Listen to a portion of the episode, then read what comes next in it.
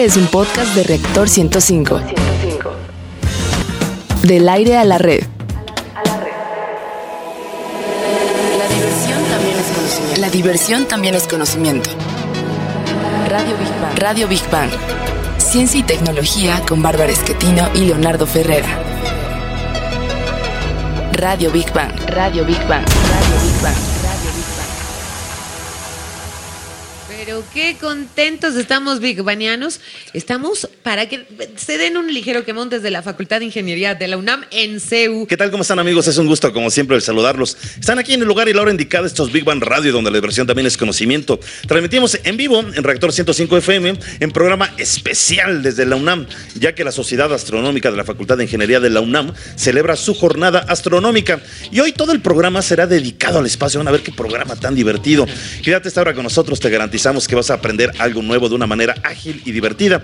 Les saludamos con el gusto de siempre, Leonardo Ferrera y Bárbara Esquetino, la voz y sonrisa más hermosa del oeste radiofónico. Ay, pero qué chulo eres, Leo. Siempre, de verdad, eres un hermoso. Bueno, hola, Leo, queridos Big Banianos, qué gusto saludarlos. ¿Y cuál es el menú de hoy, mi querido Leo? En nuestra sección Exploradores del Infinito dedicada al universo y su grandeza, hablaremos del primer maratón de Londres desde el espacio. ¿Correría hasta 400 kilómetros por encima de la Tierra? En la sección Gigante Azul dedicada al planeta Tierra y la importancia de su biodiversidad, hablaremos de la primera lechuga creada en el espacio. ¿Sabe igual a la lechuga de la Tierra?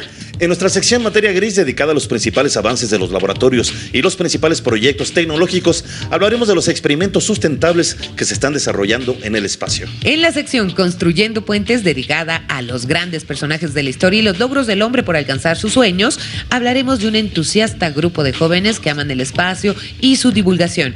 Ellos son la Sociedad Astronómica de la Facultad de Ingeniería de la UNAM o SAFIR por sus siglas. Y para cerrar, como siempre, bien y de buenas en nuestra sección Divulgando Humor, donde lo más inverosímil, raro, curioso también es ciencia, hablaremos de los secretos mejor guardados de la NASA en el espacio, que al filtrarse, bueno, pues dejaron de ser secretos. Así que súbele a tu radio y vamos a nuestra primera sección. Exploradores del infinito.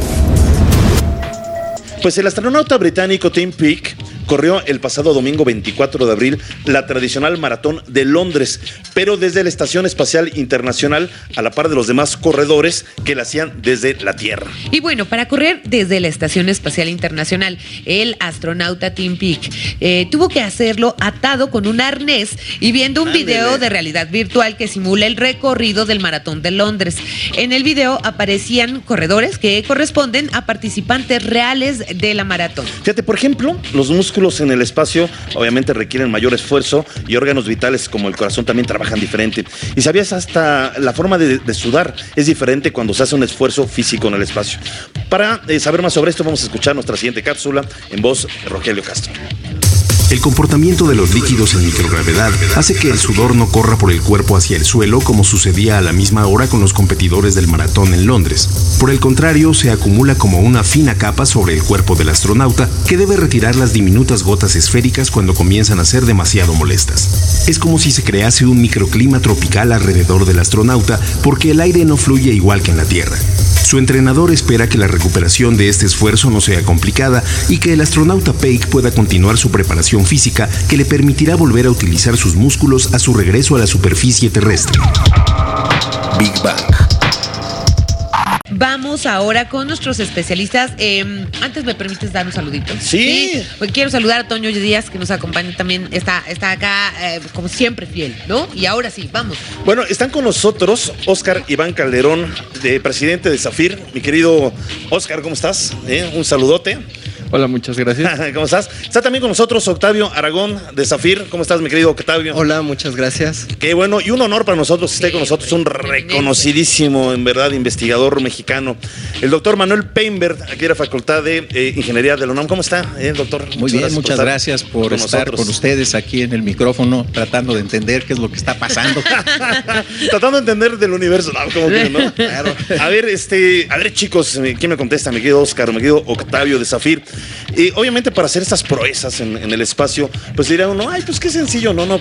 Evidentemente los músculos, eh, el esqueleto, los huesos no trabajan para nada igual en el espacio que en Bueno, la Tierra. ¿no? yo les puedo dar de mi experiencia que el año pasado me metí a correr el maratón de la Ciudad de México. ¿Te metiste a correr? Sí. Oh, Sí, no, pero no, el de la tierra, el ¿en de la tierra. Sí, aquí. Sí. ¿Y lo terminaste? Perdón. Sí, lo terminé aquí en el Estadio CEU. Ok, es ok. Realmente sería muy distinto porque aquí tienes que estar cargando tus brazos, tu Sí, cabeza, sí. todo tu organismo. Sí. Allá solamente estarías moviendo las piernas y tendrías que recorrer los 42 kilómetros. Entonces es totalmente distinto. Pero no, es, más difícil la coordinación, por ejemplo. La coordinación sería fácil? más difícil, pero eh, por ejemplo en las articulaciones es más difícil en la tierra por es el, El peso, peso. claro. En el espacio sería más sencillo porque no tendrías todo el peso sobre ti mismo. A ver, mi querido Octavio, ¿tú te aventarías una proeza así? ¿Tú crees que sería fácil o difícil? En el espacio como tal, sí, sí lo haría. ¿Sí? Sí, sin ningún problema. Ay, sí, ¿no? Yo, pues ya, no, yo corro, no. Es que es fácil, ¿no? A ver, a ver, doctor Manuel Sí. Peinbert. A mí si me lo ponen en seis- 100 metros lo haría, pero todo el Ah, maratón se me hace Sí, muchísimo. Estoy igual. Bueno, aquí cabe esa pregunta, ¿para qué conocer astronomía? Yo me imagino para saber, pues muchas, no solamente sobre el universo, sino también nuestras capacidades dentro de este universo, ¿no? Bien, la astronomía es fundamental, bueno, es una parte de la cultura, ¿no? Queremos saber todo lo que existe, Ajá. existió y existirá, por qué estamos aquí, a dónde vamos, Así es. este, si hay otros planetas, si hay otros este, habitados, la ¿De dónde posibilidad de que se haga un viaje, de los átomos de nuestro cuerpo, de dónde vienen. Entonces, la astronomía nos plantea una serie de preguntas, pero también está ligada con las demás ciencias básicas. Ajá. Un desarrollo en la astronomía lleva a un desarrollo en todas las demás ciencias Sí. básicas y también lleva a un desarrollo en las tecnologías y las ingenierías. Claro. Entonces, el, el desarrollar la astronomía es importante y luego las ciencias aplicadas están conectadas con la economía y la economía está conectada con el bienestar de los pueblos. Todo ahora sí, está para interconectado, ¿verdad, dema- demagógico. maestro? Sí, miren, un, un ejemplo muy claro es el de la óptica. Ajá. Los astrónomos necesitamos los telescopios para observar el universo. Sí. Y la óptica tiene aspectos de ciencia básica, de ciencia aplicada, económicos. Y en México en particular, la óptica profesional o de investigación empieza en el Instituto de Astronomía. En 1960 había tres astrónomos que se doctoraron y ahorita tenemos 1.200 doctores en óptica en México y todos estos 1.200 son descendientes de esos tres. O sea, si no hubiera empezado el interés por la óptica en el Instituto de Astronomía, tal vez el desarrollo de la óptica en México hubiera sido mucho más lento. ¿Y ustedes tienen parientes que hayan estudiado astronomía? No. yo tampoco. Bueno, mi familia nadie estudió periodismo y aquí estoy. Soy la oveja negra. Nah, no. Somos la oveja negra. No, pero qué, qué bonito. Bueno, un ratito más vamos a seguir platicando con ustedes. Vamos ahora a nuestra siguiente sección. Gigante azul. Fíjate que la NASA dio el gran salto con la primera lechuga espacial, pero ¿a qué sabe la lechuga romana cultivada en el espacio? Digo, porque uno puede pensar que los nutrientes de la Tierra, el Sol, la gravedad, etcétera, les da pues cierto sabor a todo lo que nos alimenta, ¿no? ¿Qué sabe Bueno, la, la orea, la luna? Bueno, pues fíjate que no sabe tan mal, sabe a rúcula. La lechuga ¿Cómo? sabe a rúcula. Según el investigador estadounidense Scott Kelly, que fue parte del equipo de astronautas que participaron en la primera degustación de un vegetal cultivado en el espacio. Oye, qué banquete, ¿no? Los primeros hombres. Bueno, Imagínate. A ver, este experimento fue bautizado con el nombre de Beck One, aunque no es la primera vez que se cultiva algo fuera de la atmósfera terrestre. Nunca antes el producto había sido consumido en órbita. Fíjate, esta frase. Un pequeño bocado para el hombre y una hoja gigante para la humanidad. Bueno, así, así bromean sus tripulantes. Bueno, la idea de este experimento es ensayar la posibilidad de que las tripulaciones espaciales puedan en el futuro producir algunos de sus propios alimentos a bordo. Es algo que podría ser crucial en viajes de largo Exacto. alcance, como misión de poner el primer hombre en Marte, como la misión de poner el primer hombre en Marte. Y bueno, para conocer más de esto, vamos a escuchar nuestra siguiente cápsula.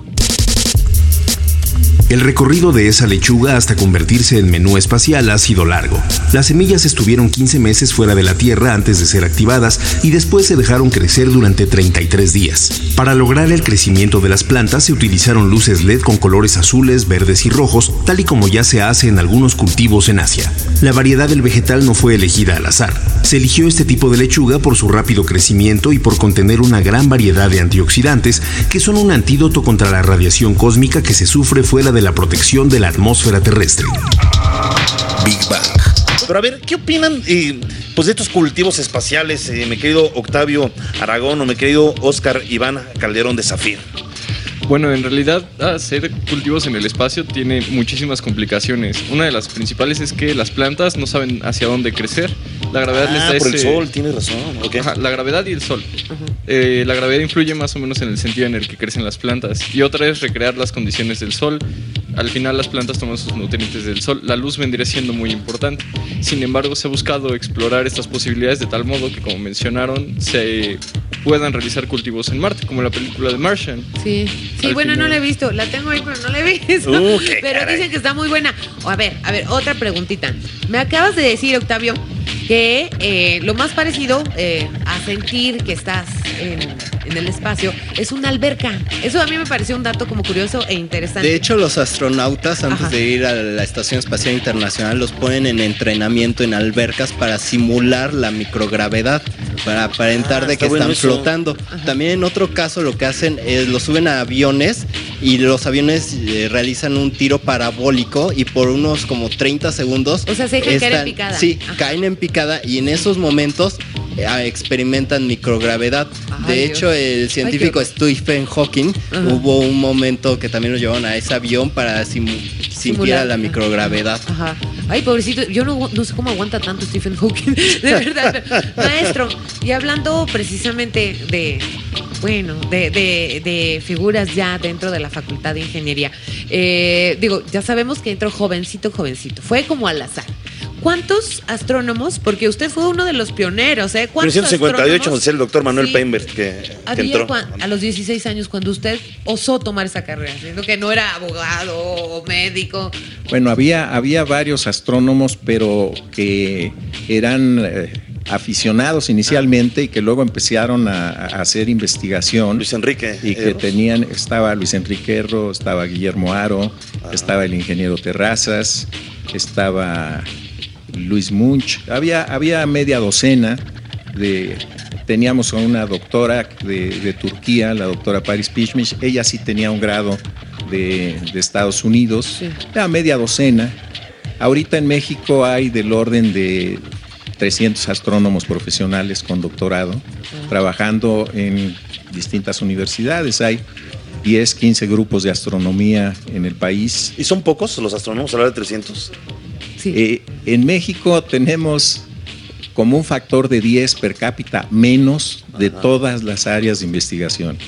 Tenemos, en el mundo hay del orden de 26 mil doctores en astronomía. O sea que estamos ramolados. doctor. Estamos, este, per cápita nos convendría tener este, dos mil, tres ¿En mil. verdad? Sí, sí, y habría trabajo para todos ellos. Fíjense. Este, pero esto es lo mismo para cualquier rama de la ciencia, de- en matemáticas, en química, Sí, sí, sí. en, Wow. eh, en física, estamos per cápita un factor de 10 abajo.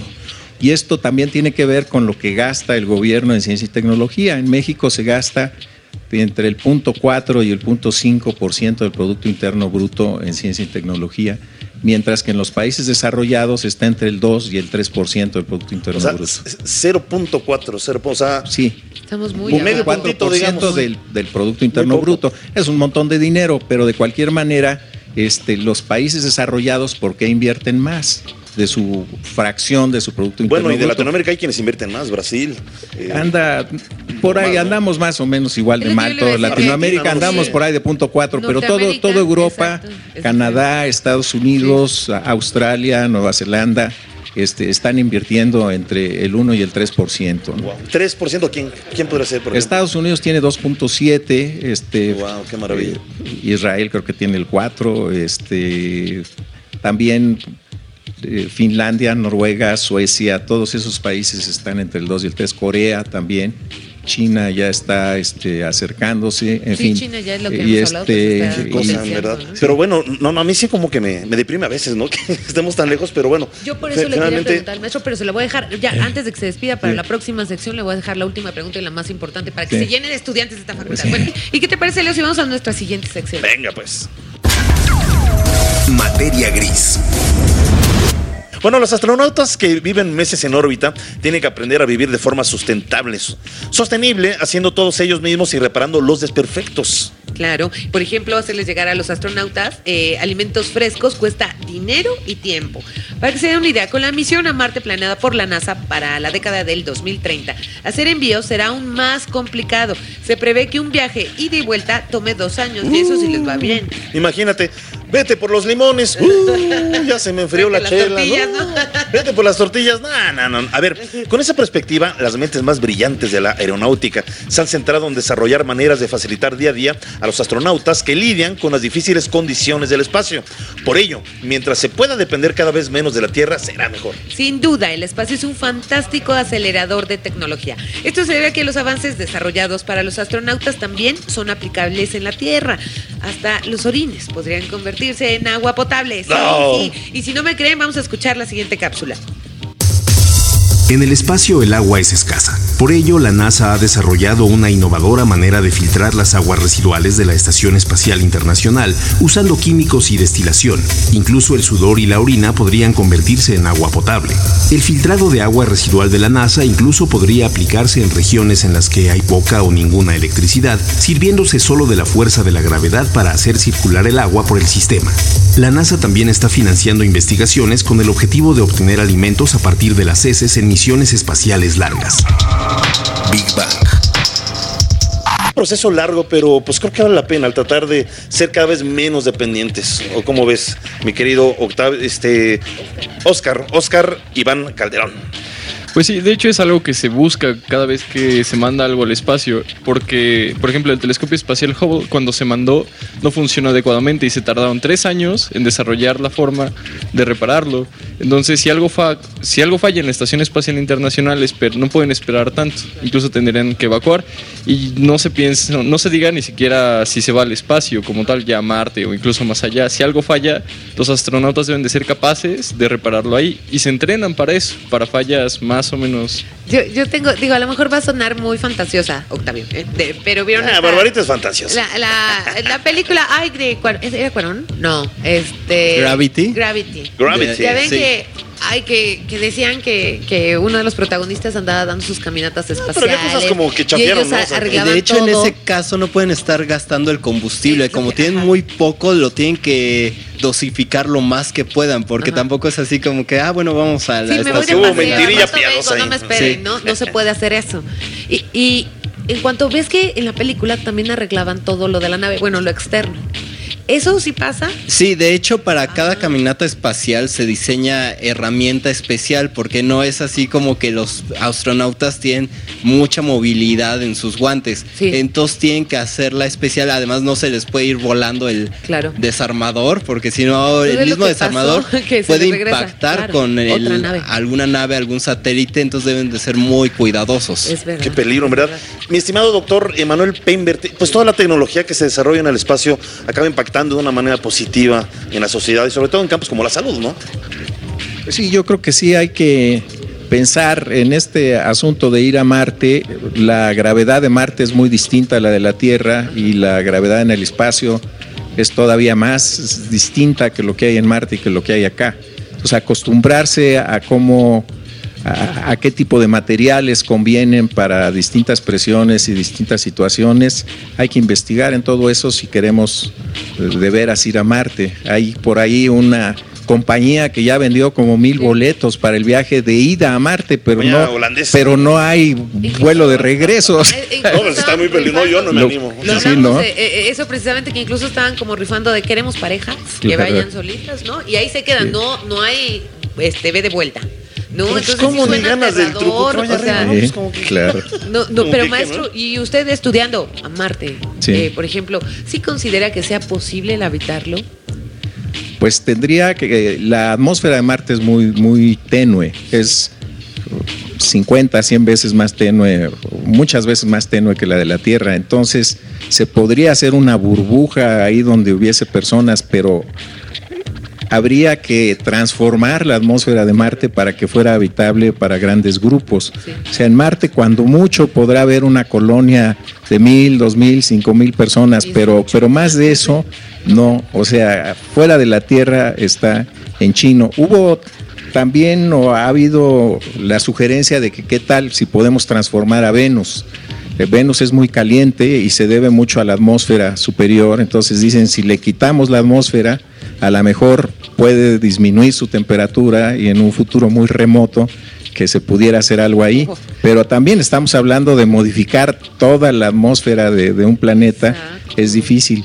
Y sin haber llegado tan lejos, se han hecho tantos viajes alrededor de la Tierra que la basura espacial ya es un gran problema.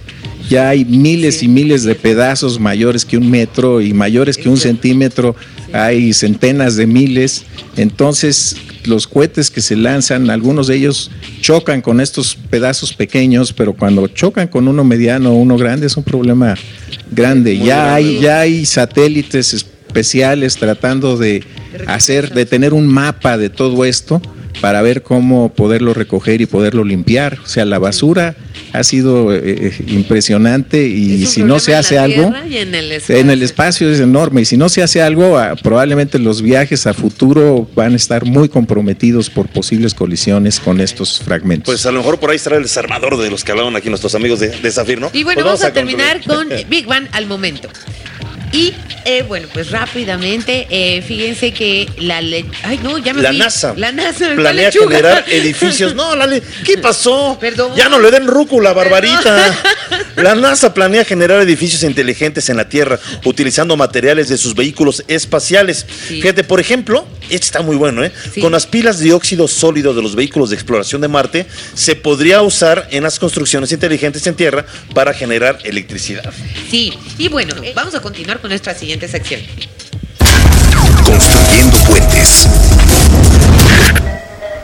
En 1995, alumnos del primer semestre de la Facultad de Ingeniería de la UNAM se preguntaron cuál sería la función y la utilidad de la cúpula del edificio B del conjunto principal de la facultad.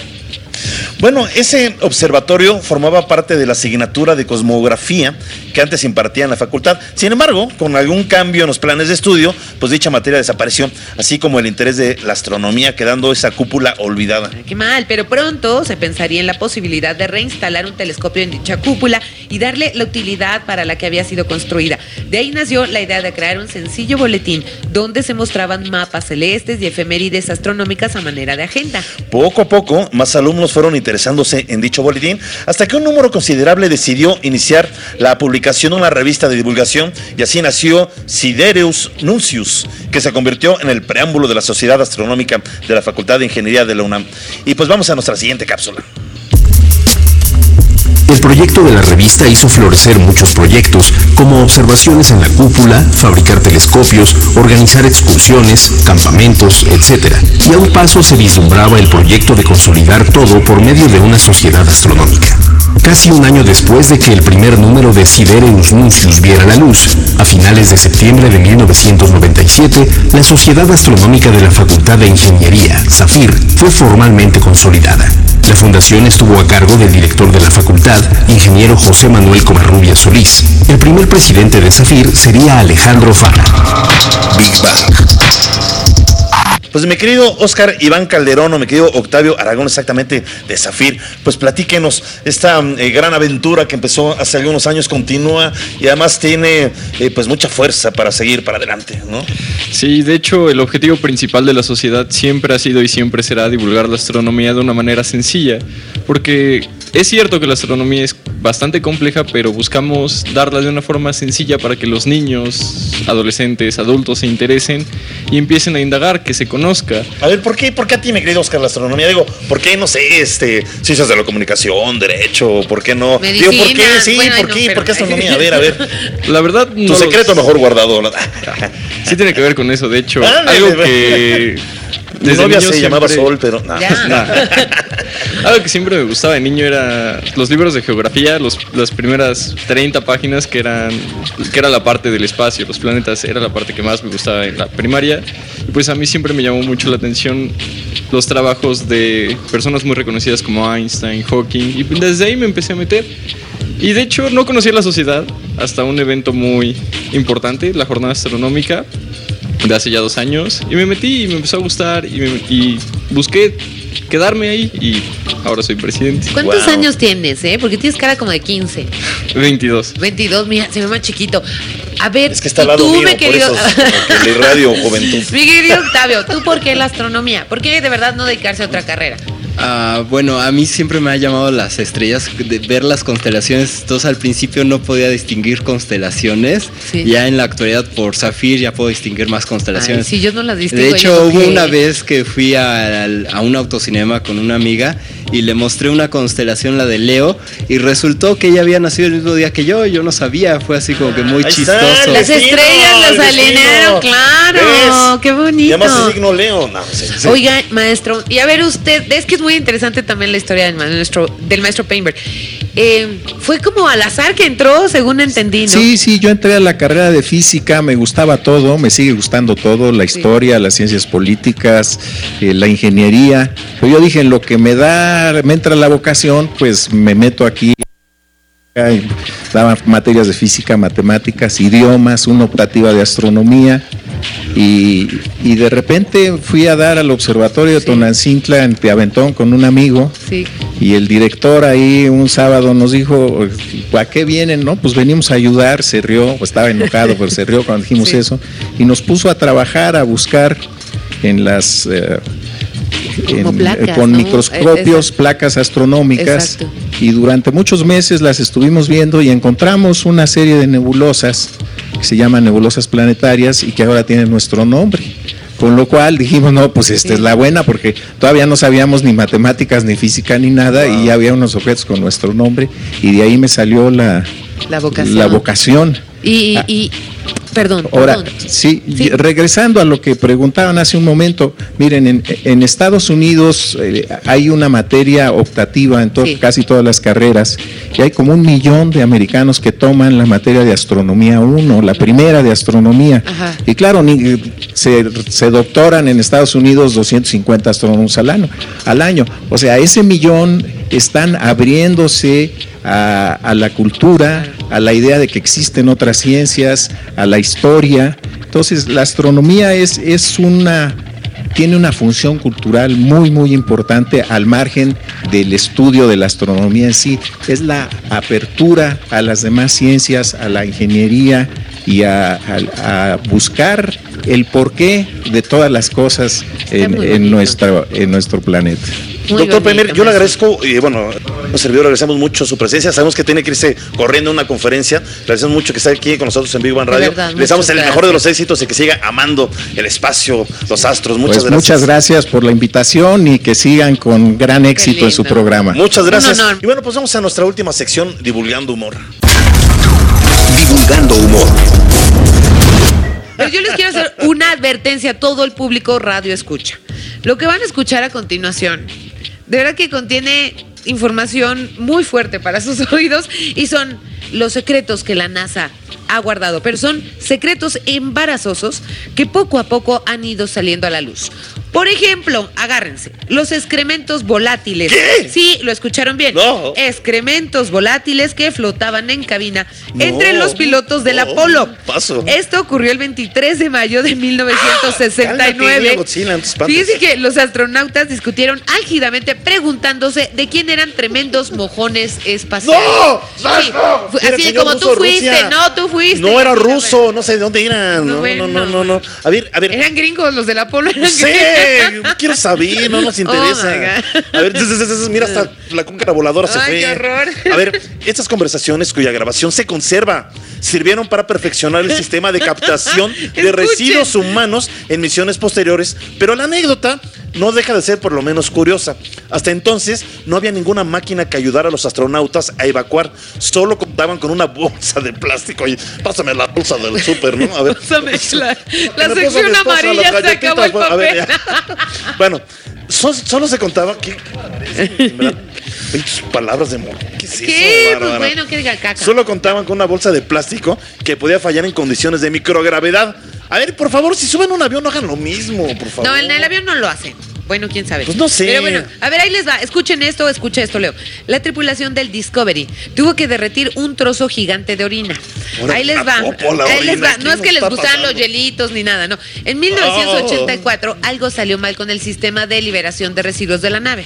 La orina había taponeado la boquilla formando un considerable témpano de hielo de pipí que colgaba por un lado del transbordador. Esto que es lo que generó pues un gran problema y una enorme preocupación para el equipo, ya que una protuberancia de hielo de 13 kilogramos durante el reingreso a la Tierra podría afectar el escudo térmico del transbordador espacial. Son hielote de 13 kilos de orín. Ahora sí que ahí les va el agua, ¿no? Pero Ándale, ahí les da el agua, ahí les A ver, a ver, a ver. Oye, y nosotros hablando hace rato de que el desarmador mortal, que si lo dejas. Sí, pero no, no, si la orina somos mortal. humanos, hombre. A ver, o peor aún- imagínate que la orina mortal le cayera a es lo que alguien. te digo, ahí les va el agua. Imagínate, no sé, me imagino la investigación del MP. ¿Y de qué murió la víctima? Pues de una orina gigante, mortal y congelada. Ah. A ver, el problema con esto es que la orina es un fluido y en gravedad cero tiende a salir de la bolsa y esparcirse por todo el en lugar. caso de que no le cierren bien, ¿no? Los astronautas finalmente decidieron empacar estas bolsas con toallas y ropa íntima para absorber cualquier pipí rebelde que pudiera llegar a escapar. Pues ya digo, pañal, no hay santo remedio. Bueno, Oye. ya se usa, a ver, chicos, se usa pañal Chicos, ahora. De hecho, la exploración espacial dio resultados de crear los pañales. Fue existen gracias a la exploración ¿Verdad que espacial. sí los usaban? Los primeros astronautas ajá. no tenían baños a dónde ir. Usaban pañales durante toda la misión. ¿Y no se rozaban? Digo, bueno, Bueno, jamás me ha tocado Oye, pero los primeros eran muy, mal- muy malos. Yo me acuerdo, dice mi mamá, cuando yo era niño, que empezaban esos pañales, que me puso uno y de repente a la primera, creo que embarré a los demás niños. Y no, no, Ah, no, no, fue, era horrible, pero- pues era de, de telita, telita. Pero a ver, ya, yo mi pregunta para, para, para nuestros amigos de, de Zafir. Eh, ¿Ustedes de verdad les atraería, digan sinceramente, el ir a una exploración espacial, estar meses o años fuera de la Tierra y vivir con este tipo de vicisitudes, ¿no? No Ahora habla, habla Alejandro Argueta. Ajá, va, Alejandro. Sí, hola. ¿qué tal? Mucho ¿Cómo gusto de estás? estar aquí. Muy bien. Gracias, gracias. lindo. Sí, pues para esa pregunta yo pienso que sería una experiencia increíble Sí. y pues mientras no fuera, por ejemplo está este caso de la colonización de Marte Sí, en la que uh, en, en ese caso la exploración sería permanente, tendrían que vivir el resto de su vida, sus hijos eh, en esas condiciones. Pues son pero loco, ¿no? Mi querido Al- Alex. hay, hay mucha gente que sí se inscribieron, creo que el proceso comenzó como con 70 mil Era a personas. través de una página, yo leí Sí, la cualquiera. Y cada dos años iban a ir llevando eh, nuevas personas, ¿no? Iban- Imagínate, a lo mejor llegas y unos ya se comieron a otros. Digo, no, Ay, no espérame. no puede pues, ser, pues si es la locura. acaba la no sé, comida, o sea, imagínate. A lo mejor uno ya chupó los huesitos de otros, Ah, no sabes. qué horror. No sabes, se puede volver loco, imagínate. Oye, si cuando está uno enfermo en casa, encerrado, Ajá. de repente te pones loco, te pones, ahora imagínate un fin de semana encerrado, te pones loco. Ahora imagínate no poder salir de una cápsula en un, en un planeta Ay, no, donde qué ni siquiera ves Sí, nada qué verde. horror. Te vuelves loco, ¿eh? ¿Les dan algún entrenamiento a los astronautas psicológico? Eh, sí. De hecho, la NASA hace experimentos en desiertos de encerrar a personas Sí. para ver cómo se comportan ante esas condiciones de aislamiento, para tener eh, preparados allí los astronautas que van a enviar a. Marte. Y de hecho ese proyecto que decían se llama Mars One, era. Mars una One, Sí, sí, especie sí. de reality show. Sí, Ah, sí, es cierto. Y del otro proyecto que hablaba el doctor Manuel Painberg, Sí. era es- la empresa se llama Virgin Galactic, Ah, ok. es del multimillonario Sir Richard Branson de Inglaterra. Es la que pedían las parejitas, creo, ¿no? No, ese es solamente eh, eh, viajes a la atmósfera para experimentar Ah, la gravedad la cero. gravedad y a ver si Sí, aguantan. De hecho, ya construyeron un puerto espacial en el desierto de Nuevo México. Interesante. Y entonces ya está el proyecto funcionando. Hoy, ya, ya para despedirnos. ¿Vale la pena estudiar astronomía? ¿Qué les ha dejado la carrera? Rápidamente. Ah, bueno, todos los que estamos ahorita en Zafir, la mayoría somos ingenieros, pero la ingeniería se aplica directamente a la astronomía y la astronomía sí nos deja muchos beneficios Qué en maravilla. óptica. eh, de hecho, la- el internet está en México gracias a la astronomía. Entró sí, claro. justamente claro. por Tienes eso. toda la razón. Pues ya, ya nos vamos muy, Muy bien. bien. Y bueno, agradecemos a la producción de controles técnicos, a Eddie Gobea, en la producción general, a Carlos Serrano, Ceci Mazariego asistiendo como siempre a la producción, eh, Cecilia Cuni, te mandamos besos, ya conocemos a, a tu tío igual de guapo que tú. Y bueno, en redes sociales, Gaby Chulín, en la locución de las cápsulas, Rogelio Castro. Y ah, también. Tú, por aquí- favor, es tu letra, es tu Oh, letra. No es mi letra, es la de Ceci. Ah. Bueno, equipo de unidades móviles, eh, Javier Mesa, el Chiva, Juan Ortega, Juanito, Servicio Social, Jonathan Jiménez, asistencia a la producción, Rosa Arzate, Lucía Bernal en cabina, Ceci Mazariago, ya la dije, quiso que la mencionara dos veces, en la producción de Diego Bea y Carlitos Serrano, nuestro Y productor recuerden, estrella. queridos Big Baneanos, sin ustedes este programa tampoco sería posible. Gracias por estar con nosotros. Los saludamos, los queremos. Coman mucha rúcula, señor. Señores, para evitar flatulencias de astronauta. Nos queremos. La diversión también es conocimiento. La diversión también es conocimiento. Radio Big Bang. Radio Big Bang. Ciencia y tecnología con Bárbara Esquetino y Leonardo Ferrera. Radio Big Bang. Radio Big Bang. Radio Big Bang. Radio Big Bang. Esto fue un podcast de reactor. Podcast de reactor. Del aire A la red.